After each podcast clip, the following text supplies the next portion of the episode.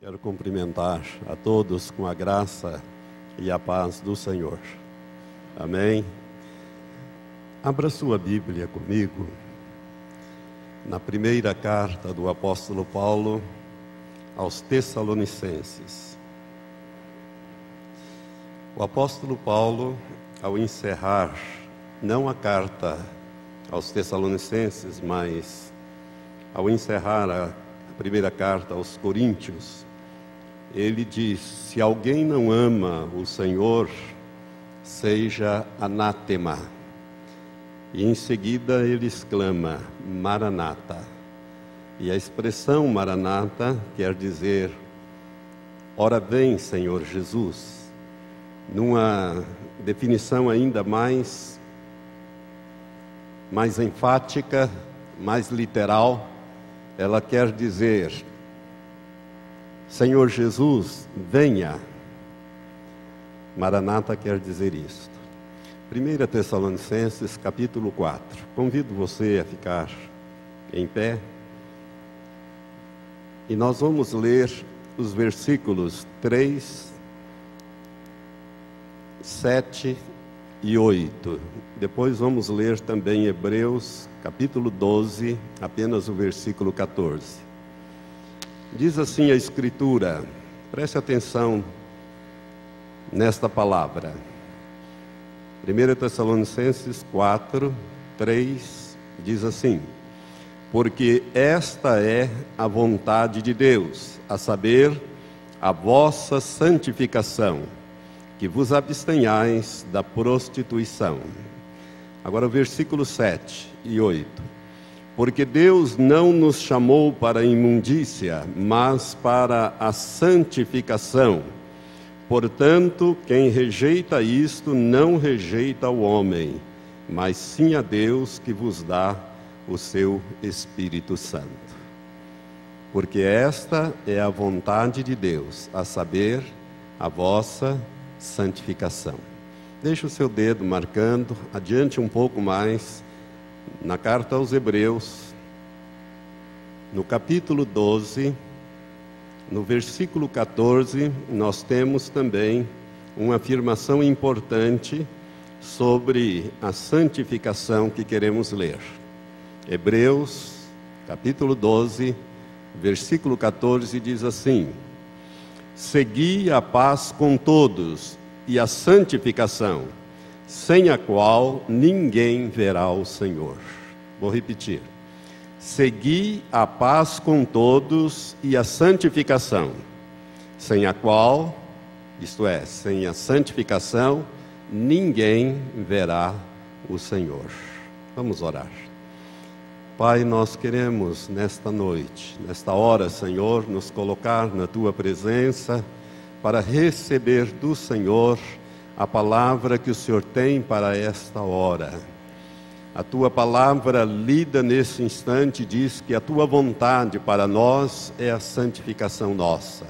Por isso, Senhor, abre os nossos ouvidos espirituais, os nossos olhos espirituais, o nosso entendimento, para que possamos não somente entender, mas temer e tremer diante da tua palavra porque está escrito no livro do profeta Isaías, uma revelação tremenda. No capítulo 66, versículo 2, a última parte, o Senhor diz: Mas eis para quem olharei, para aquele que tem, treme diante da minha palavra. Que seja assim nesta noite, Pai, nós te pedimos em nome de Jesus. Amém, Senhor. Podem sentar, irmãos. Eu gostaria de dar um título a esta meditação e ele poderia ser esse, esse o título: A vontade de Deus para nós, a santificação. Diga depois de mim: Esta é a vontade de Deus, a minha santificação. Irmãos, isso está escrito na Bíblia o Espírito Santo inspirou o apóstolo Paulo. E se você ama ao Senhor, a sua expressão é Maranata. E Maranata quer dizer, ora vem, Senhor Jesus. E se você anseia a vinda do Senhor, saiba que o Senhor virá para aqueles que anseiam a sua vinda. Mas é preciso estar preparado para este momento. Pode ser que Jesus demore alguns anos para voltar e você não participe do arrebatamento, mas ele pode convocá-lo à sua presença a qualquer momento. Nós estamos sujeitos a ser levados né, a ser arrebatados, podemos dizer assim, através da morte física e levados à presença do Senhor. Por isso nós devemos estar preparados. Esta é a vontade de Deus, a saber, a minha santificação, a nossa santificação, a vossa santificação. E eu gostaria então de meditar um pouco sobre esse tema e hoje eu vou usar o método socrático. Para aqueles que conhecem um pouco de filosofia, sabe que Sócrates ele ensinava fazendo perguntas e respondendo às perguntas que ele fazia. Então nós vamos usar um pouco essa maneira de ensino da palavra de Deus nesta noite. Irmãos, antes, como introdução, eu gostaria de dizer a você que já nasceu de novo, que tem uma experiência com Jesus Cristo, porque esta palavra é para aquele que já é nascido de novo, porque não há santificação daquele que não nasceu de novo. É impossível uma pessoa sem nascer de novo ser passar por esse processo de santificação. É preciso primeiro nascer de novo. E a você já nascido de novo, eu gostaria de enfatizar uma coisa que tenho dito várias vezes aqui, que é o grande propósito de Deus é, para nós é a nossa santificação, porque Deus tem um alvo com isto. Deus ele tem um projeto, um projeto que nasceu no seu coração há milênios, nós podemos dizer assim, ou até muito mais, em eras imemoriais. Deus resolveu ter uma família e ele resolveu que esta família, que os homens, que as mulheres, os, os seres humanos iriam participar desta família. É por isso que de toda a criação de Deus, apenas os anjos e os homens, ou seja, os seres humanos, têm o livre-arbítrio e têm espírito, no mais, as criaturas criadas por Deus não são dotadas de espírito e de livre-arbítrio, agem por instinto. O ser humano não, assim como também os anjos. Eu sempre tive um entendimento, embora nunca tenha falado aqui nesta igreja, que aquela parábola que Jesus conta, aliás, ele conta três parábolas em Lucas 15. A primeira, ele fala da ovelha perdida, que fala da da sua obra, obra redentora, quando ele deixa as 99 em segurança e sai em busca daquela ovelha que perdeu-se, até encontrá-la e volta com alegria. Ali fala da obra redentora de Jesus. A segunda parábola, ali em Lucas 15, é da, da dracma perdida, quando então ele está falando ali da obra do Espírito Santo em buscar a, a dracma, aquela moeda preciosa que havia sido perdida, até encontrar e faz uma festa quando encontra. E a terceira parábola é a do filho pródigo, que fala da obra de Deus. Ali nós temos os dois, as duas criações de Deus e para mim, o, o filho mais velho refere-se aos anjos, e o filho mais novo refere-se à humanidade, ao ser humano. Este que estava na casa do pai, tinha comunhão com o pai, mas um dia resolve pegar aquilo que lhe pertencia, ou ele achava que lhe pertencia, e vai, ausenta-se e destrói tudo aquilo e volta e volta depois humilhado, volta depois vencido, derrotado, e o Pai o restaura plenamente. Para mim, essas parábolas têm esse significado. Porque o grande propósito de Deus é uma família. Deus está organizando, formando a sua família. E nós somos convidados a participar dessa família. Mais do que convidados, nós fomos eleitos, nós fomos escolhidos antes da fundação do mundo. A Bíblia diz que nós fomos eleitos nele para sermos santos e irrepreensíveis em amor antes da fundação do mundo, antes que o mundo existisse, que esse sistema solar existisse, quem sabe até mesmo esta galáxia existisse, Deus nos elegeu em Cristo para sermos dele, para formarmos uma família, do qual Jesus é o filho padrão, é o filho mais velho, e nós somos moldados na imagem do seu filho. Romanos capítulo 8, versículos 29 e 30, eh, nos traz esta revelação e nós já meditamos algumas vezes sobre esta, esse grande propósito de Deus. Mas para que nós atinjamos, irmãos, esse grande propósito de Deus de sermos semelhantes a Jesus, ele, como nosso irmão mais velho, né? a Bíblia fala para que ele seja o primogênito entre muitos irmãos, quando fala deste assunto em Romanos 8, 29 e 30, nos diz que ele nos elegeu, que ele nos predestinou para que nós então pudéssemos é, ser os irmãos mais novos de nosso Senhor Jesus Cristo. Mas é preciso então nós nos submetermos ao processo de Deus para sermos moldados, para sermos, é, vamos dizer, trabalhados a fim de que sejamos semelhante ao seu filho mais velho, ao seu filho unigênito, Jesus Cristo. Então, a primeira coisa, a primeira pergunta que quero fazer, e já vou definir, o que é santificação? O que é isso, pastor? O que significa esta palavra santificação, agiasmos, no grego. Essa palavra, irmãos, é, ela tem um significado e eu gostaria de dar uma definição que seja é, fácil de você reter.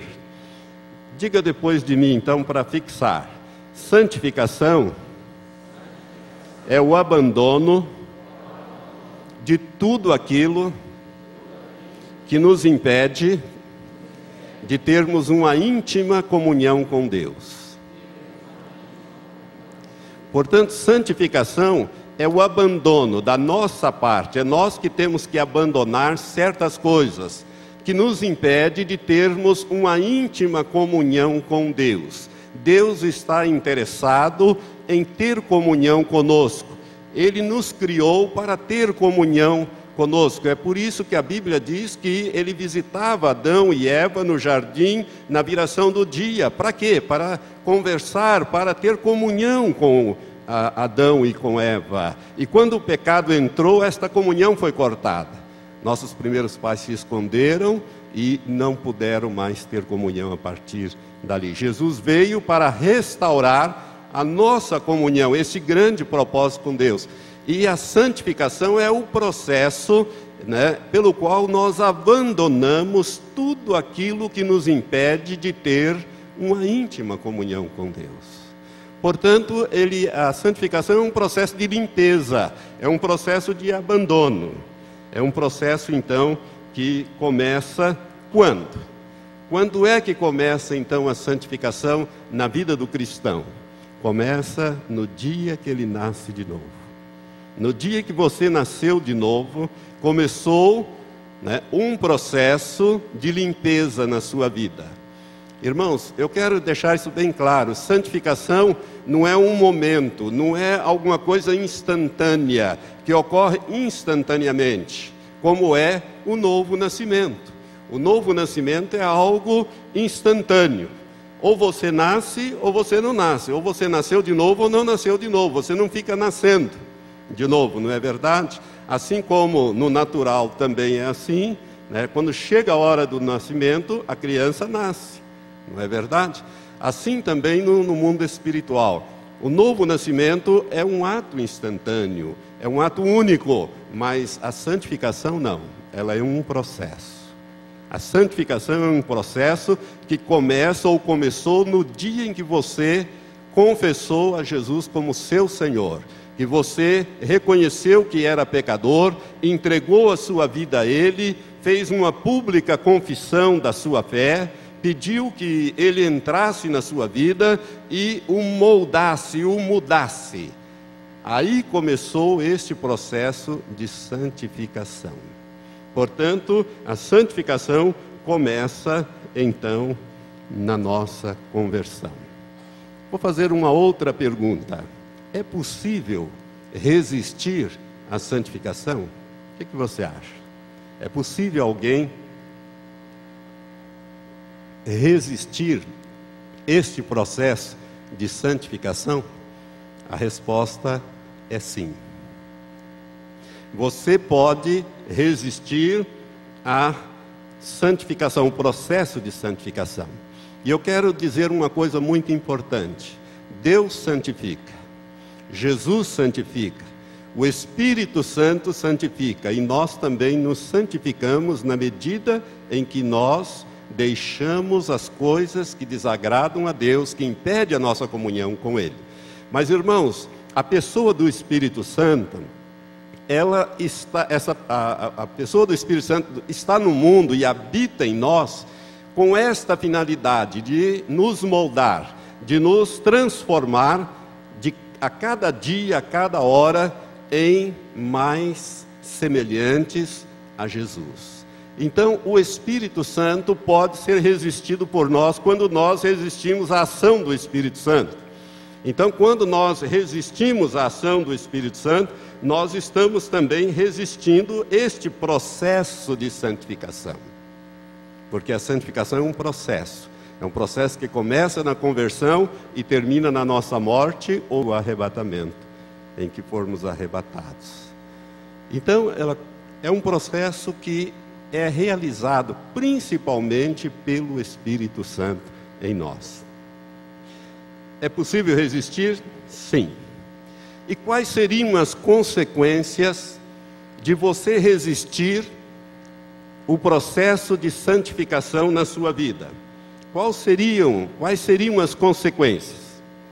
Eu diria o seguinte: se a resistência for total, a resposta Jesus nos dá, e eu gostaria que você abrisse a sua Bíblia no Evangelho de João, no capítulo 15. Jesus nos dá ali, irmãos, a resposta da resistência total a este processo que começa no dia da nossa conversão. Evangelho de João, no capítulo 15, Jesus não está falando aqui de parábola, Jesus está ensinando aqui a doutrina pura. João capítulo 15, nós vamos ler somente dois versículos. O versículo 2, para ficar mais claro, vou ler também o primeiro. Diz assim: Jesus falando: Eu sou a videira verdadeira e meu pai é o viticultor. Outras versões diz lavrador, aquele que cuida da videira. Agora o versículo 2 que me interessa nesta hora. Toda vara em mim que não dá fruto, ele a corta. Ele quem? O Pai. Ele quem? O que cuida da videira verdadeira. Então, resistir a esse processo de santificação, se essa resistência for total, nós temos aqui, pela boca de Jesus, a, a primeira consequência. Toda vara em mim que não dá fruto, aqui, irmãos, toda vez que a palavra fruto é mencionada, ela é mencionada no singular está falando-se do fruto do Espírito de Gálatas, capítulo 5, versículo 22, que é amor, gozo, paz, longanimidade, domínio próprio, as coisas mencionadas em Gálatas 5, 22. Então, toda vara em mim que não dá fruto, ele a corta, e toda vara que dá fruto, ele a limpa, para que dê mais fruto. Agora vamos ver o que acontece com aquele que resiste à ação do Espírito Santo de limpeza né, que ele vai limpar. Essa vara, que somos nós, vai passar por uma limpeza. E quem vai fazer essa limpeza é Deus através do seu Santo Espírito. Versículo 6: Quem não permanece em mim é lançado fora, como a vara, e seca. Tais varas são recolhidas, lançadas no fogo e queimadas. Então, é uma situação muito bem definida aqui no ensino de Jesus. Se você nasceu de novo, você está cheio de coisas erradas na sua vida, de práticas que desagradam a Deus. E o Espírito Santo vem habitar em você para começar uma limpeza. Eu não sei quantos já viram aqui a poda de uma videira. Eu já vi, nós tínhamos uma em casa. Então, a poda da videira se faz na época certa, Vem lá alguém com a tesoura e vai cortando aqueles galhos, fica aquelas varas esticadas e aqueles cotoquinhos assim, aqueles, aquelas pontinhas, que ali é que vai brotar e dali vai brotar o fruto, né? vai brotar a folha, o fruto, o cachinho de uva e vai amadurecer e vai dar fruto. Mas se não houver poda, praticamente não há colheita. Então é preciso dessa limpeza. Jesus está usando aqui uma figura para ensinar uma doutrina, como era o seu costume. Não é uma parábola aqui, aqui é doutrina. E ele está dizendo que ele é a videira verdadeira, nós somos as varas, o Pai é, é aquele que cuida da videira verdadeira, e quando nós resistimos à ação de Deus de limpeza, nós somos cortados e jogados fora. E depois de jogados fora, o que acontece é que tais varas secam-se são, lança, são recolhidas, lançadas no fogo e extintas. Então a resistência ao processo de santificação, quando ela é total da nossa parte, o resultado é a perda da nossa salvação. É o maior prejuízo que um ser humano pode ter em toda a sua existência. Ele terá a eternidade para se arrepender desse fato, mas de nada vai lhe adiantar o arrependimento. Mas a resistência também, irmãos, a esta ação de santificação do Espírito Santo, ela pode ser parcial. E aqui nós encontramos uma grande parte da igreja, não somente desta igreja, mas da igreja do Senhor na face da terra, como nós a vemos hoje. A resistência parcial à ação do Espírito Santo. Ela não é uma resistência total, mas é uma resistência parcial. Então é como se dissesse: olha, algumas coisas, Senhor, o Senhor pode cortar, pode podar, mas outras não. Eu não permito, porque nós mantemos o nosso livre-arbítrio. Nós temos o nosso livre-arbítrio e vamos estar com ele. E Satanás joga com isto. Ele procura manipular as circunstâncias para que o nosso livre-arbítrio seja conduzido do jeito que ele quer. Irmãos, eu estou falando uma coisa muito séria para você. Tem pessoas, tem crentes que querem servir a Deus, mas querem servir também o diabo. Querem agradar a Deus, mas querem também agradar ao diabo. Jesus diz que isso é impossível. É impossível servirmos a dois senhores. Ou vamos ser, agradar a um e desagradar o outro, ou vamos então é, é, é, agradar aquele outro e desagradar a Deus. Então, não há possibilidade é, de nós ficarmos neste jogo, e tem gente que quer. E qual seria a consequência, pastor, de alguém que resiste o processo de santificação através do Espírito Santo? Resiste parcialmente. Eu diria que são duas consequências. Uma imediata, e esta consequência, irmão, é o seguinte: se Jesus voltar logo, como eu creio que ele voltará, estes vão ficar para trás, vão ser deixados para trás.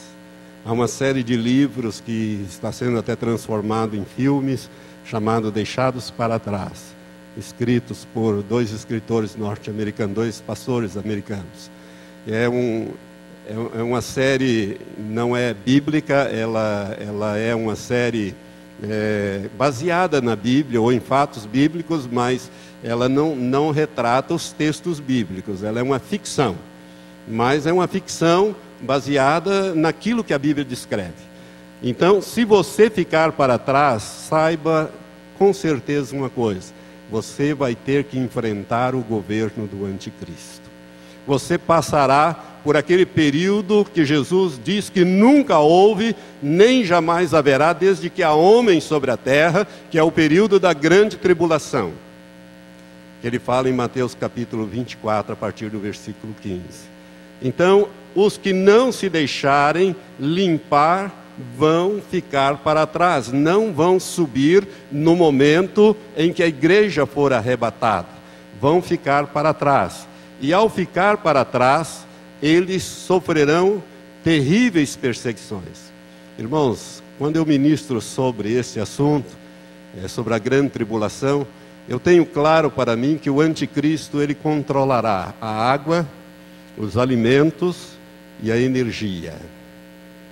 E você não poderá ter nada disso se você não tiver a marca da besta na, na mão direita ou na testa. A tecnologia está pronta.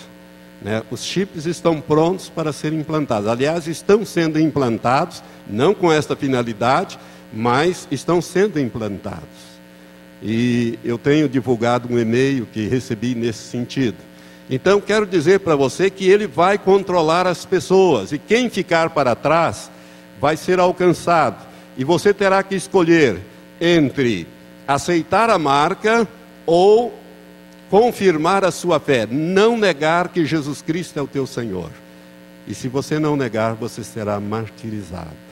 Esse será, essa será a causa, vamos dizer assim, a consequência primeira de você não se deixar limpar, não se deixar ser transformado o processo de santificação na sua vida pelo Espírito Santo.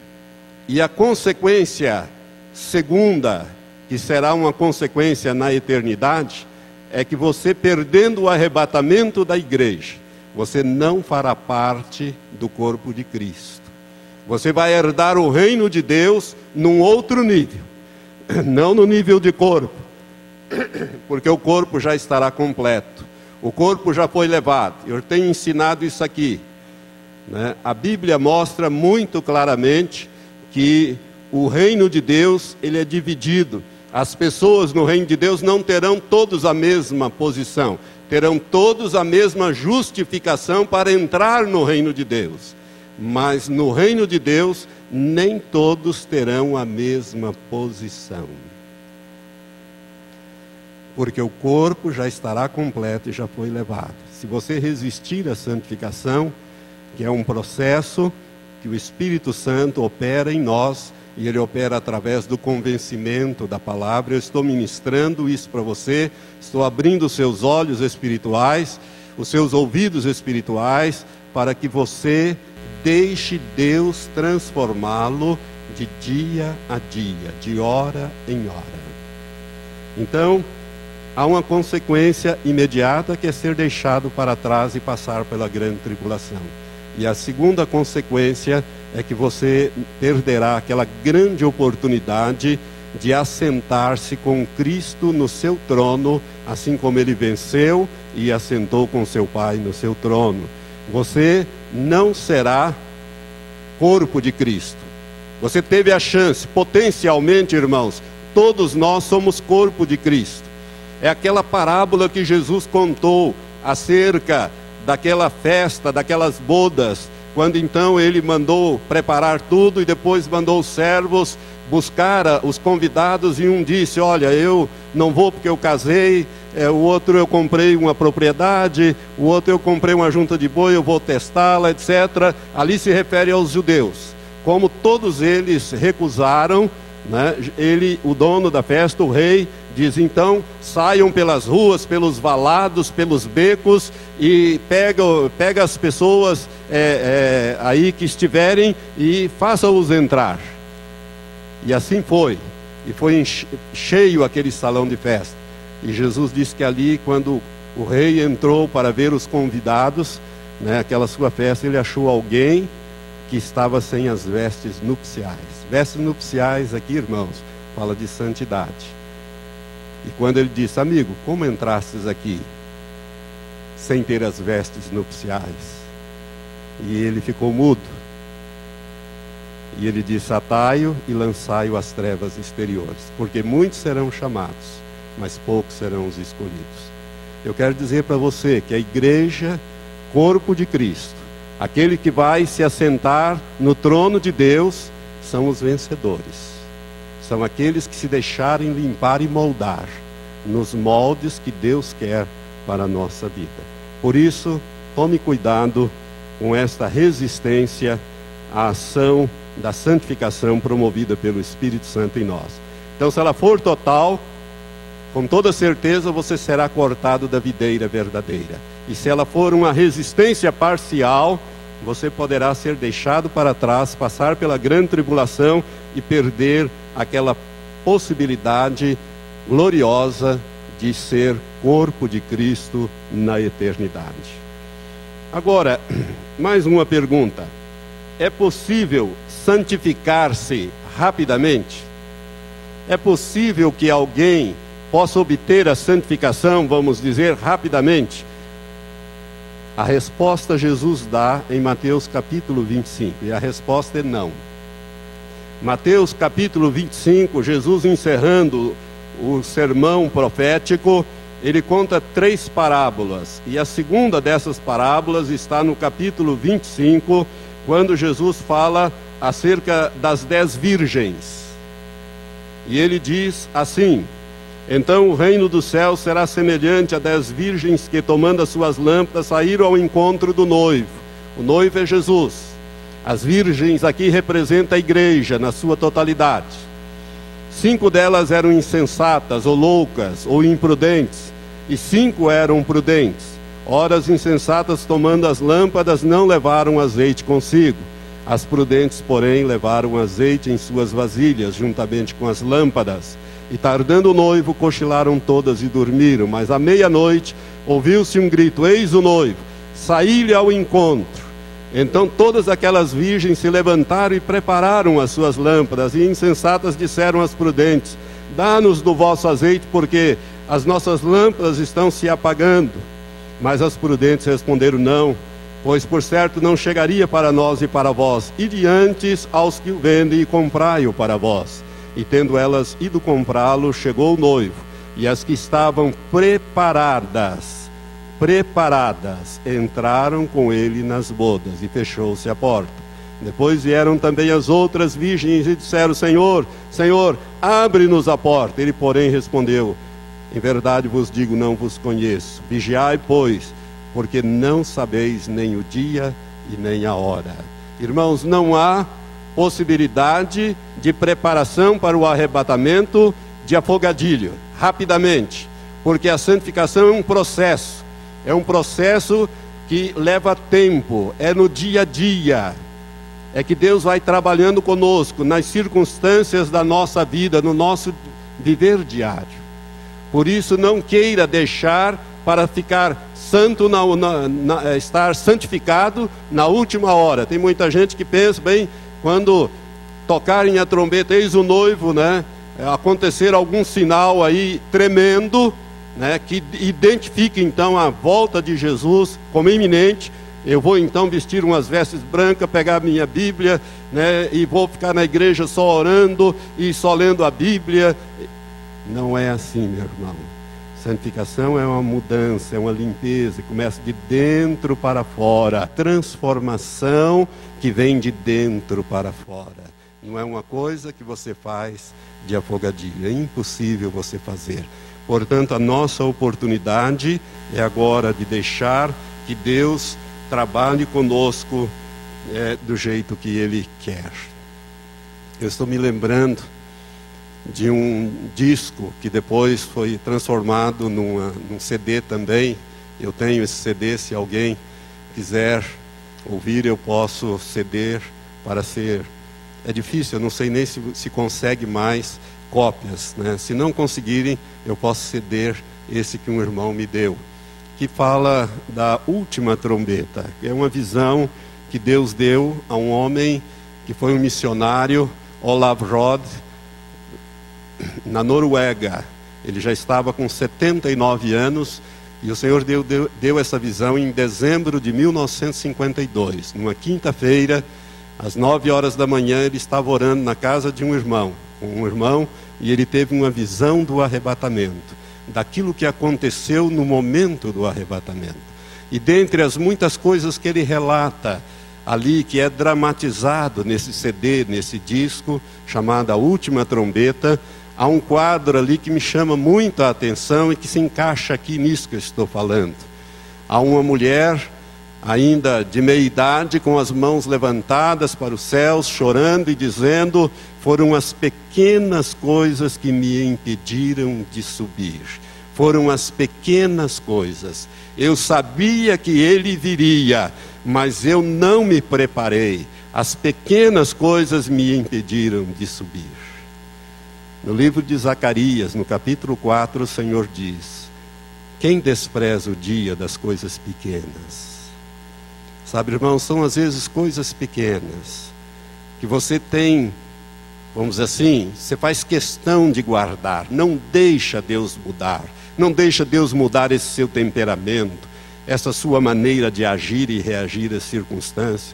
Não deixa Deus pegar o seu pavio, esticá-lo, deixar você né, com o fruto do espírito da mansidão, do domínio próprio.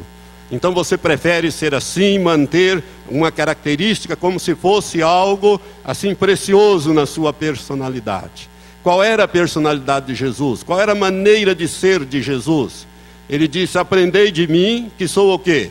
Explosivo, violento? Não, sou manso e humilde de coração." Nós temos que ser como ele. O Espírito Santo está transformando aqueles que se deixam transformar, aqueles que foram chamados, limpando, moldando a semelhança de Jesus, para que ele seja o primogênito entre muitos irmãos.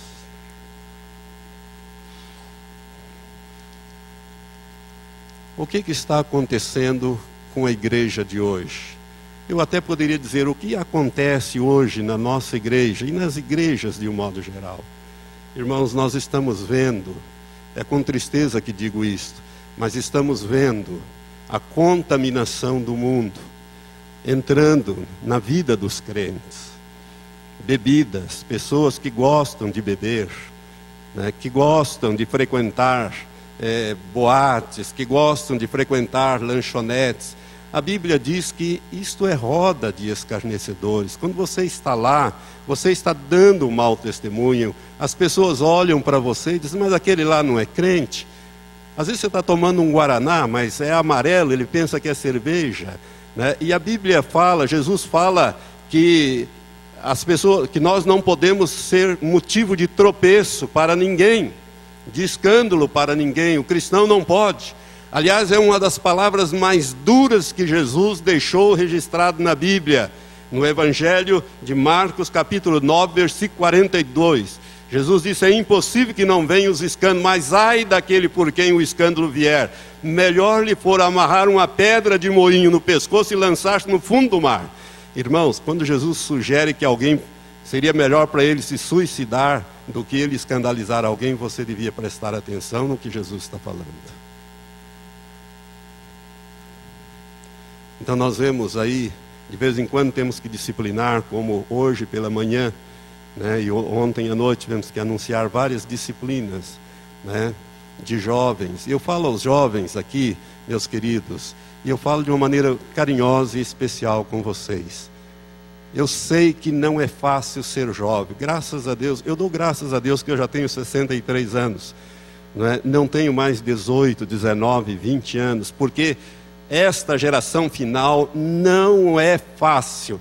É a mais difícil ser jovem, ser criança, ser adolescente, ser jovem nos dias de hoje porque eles são massacrados. Aquilo que o pastor Rodrigo falou agora, a televisão, o cinema, a escola, tudo massacra o jovem. Ele vem aqui e ouve a palavra de Deus por meia hora, uma hora, é, uma, duas vezes por semana, e lá ele tem esse contato, a internet, televisão e tudo, ele é massacrado e ele é é, é, ridicularizado se ele não participa, mas é aí, irmãos, que nós temos que nos firmar é aí que o Senhor conta com você. É por isso que João, pelo Espírito Santo, escreveu: Eu vos escrevi jovens, porque sois fortes e já venceste o maligno. Você tem que dizer não. Roda de escarnecedores, não. Eu sempre tomei, no dia da minha formatura, eu não me formei muito jovem, formei-me com 29 anos. Paguei tudo aquilo lá. Mas eu disse: baile eu não vou. Baile de formatura? Não. Tinha jantar e baile? Não. Minha esposa se lembra disso. Nós temos que tomar posição. Quando eu fui professor alguns anos atrás na universidade, e eu dava aula justamente por último ano, Direito Civil, Luiz foi meu aluno e tantos aqui foram. Se você se lembra, Luiz, no primeiro dia de aula eu falava algumas coisas, e uma delas eu pedia para a classe: eu sei que vocês costumam escolher, eu já fui aluno também, escolher os paraninfos, patrono, e nome de turma, etc. Normalmente dos professores dos últimos anos, que a coisa rocha, né? Então ali para ver se a coisa melhora um pouquinho, a turma usa esta estratégia. Comigo vai ser assim um pouco arrochado, mas eu quero pedir a vocês, não me escolham. E eu vou dizer por quê. Não porque eu me sinta superior, ao contrário. É que eu tenho uma fé e eu não participo de bailes, de festas, dessas coisas. E não me, não me convidem também para churrasco. Isso no primeiro dia de aula. Nós temos que marcar a nossa posição. No fórum era a mesma coisa, não participava dessas coisas. Por quê, irmãos? Porque é roda dos escarnecedores. Quando você vai num lugar desse, eu não me sinto bem. Algumas vezes fui em festas do fórum, coisa dessa natureza, né? Mas ali não me sentia bem porque é como nós fôssemos um peixe fora d'água. Então nós vemos isto, a contaminação do mundo, né, com essas coisas, o sexo então, o sexo, os apelos sexuais. Eu quero dizer, meu jovem, ou você que adultera, fornica, isto é pecado grave diante de Deus. E o adúltero e o fornicário não entra no reino de Deus. Portanto, você deve abandonar esta prática. Você deve pedir graça ao Senhor.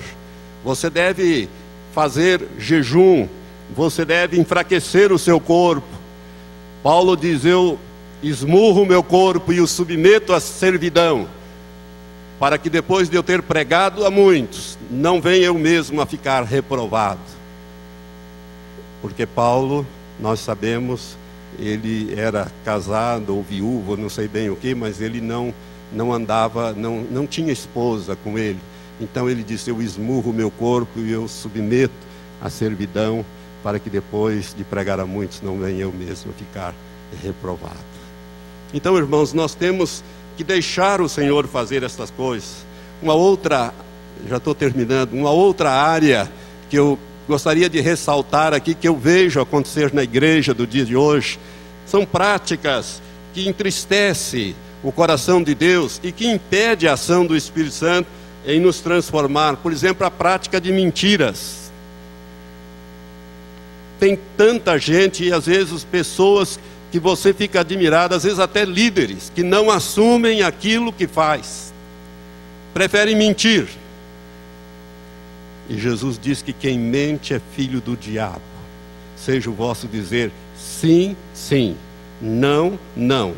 O que passar disto é de procedência do maligno. Não deixa Deus limpar. E lá no final do Apocalipse diz que ficarão de fora os mentirosos. Dentre outros, os mentirosos, aquele que ama e pratica mentira.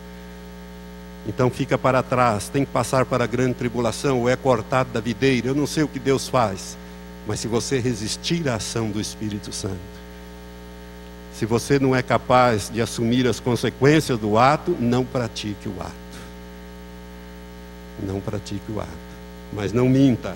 Mentira, fofocas, maledicências são coisas que irritam a Deus, né? que agride a santidade de Deus. E nós temos que deixar o Espírito Santo tirar essas coisas da nossa vida, dominar a nossa língua, dominar a nossa maneira de ser.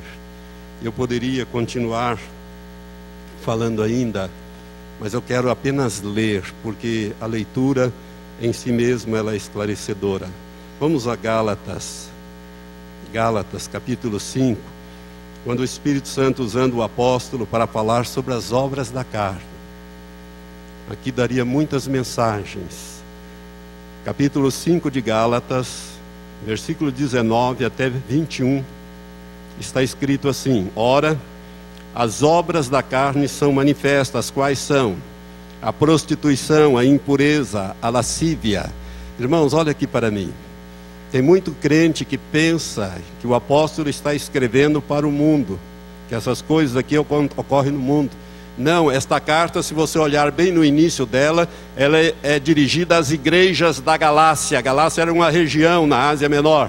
Então, é para os crentes que estavam na região da Galácia, das igrejas localizadas nesta região.